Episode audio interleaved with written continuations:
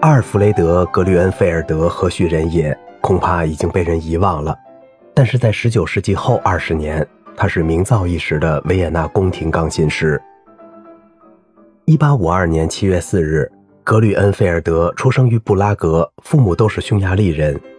在柏林师从库拉克之后，1873年他来到维也纳，最终成为宫廷钢琴师。在维也纳，据说布拉姆斯出席过他的音乐会。莱舍蒂斯基是他的朋友。李斯特听完学生弗莱德海姆演奏瓦格纳改编曲后称：“非常棒，完全达到了格里恩菲尔德的水准。”哈斯利克评论他充分了解如何使维也纳听众着魔。阿劳回忆当年的维也纳：埃德文·费舍尔票卖不出去，吉泽金票卖不出去，格里恩菲尔德先生倒是满座。格里恩菲尔德的确是一位钢琴魔术师。有一手让人瞠目结舌的技巧，对音色层次的控制也令人叹为观止。不过，受维也纳奢靡风气的影响，他的演奏多少带有些沙龙气息。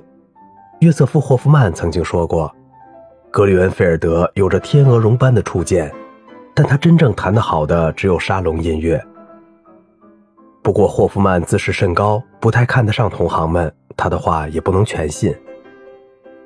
这位宫廷钢琴师在1899年至1914年间录制了不下九十面的78转唱片，不过那个时候一面唱片大约只可记录四分钟左右的音乐。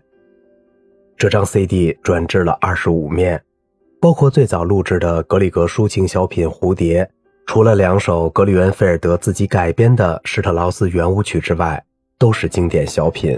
肖邦的两首马祖卡，一首夜曲，三首圆舞曲。布拉姆斯的几首圆舞曲，格里格的三首小品，舒曼的梦幻，都弹得极为精致，技巧精湛，品味不凡。最令人印象深刻的是瓦格纳、李斯特的《伊索尔德的爱之死》，充满了歌唱性，有气势，绝不是沙龙钢琴家能有的手段。唱片录音的效果远比想象的好得多，CD 转制非常成功，背景噪音也很平稳，钢琴的音色保留得很完整。细腻的音色变化和丰富的表情都被记录了下来。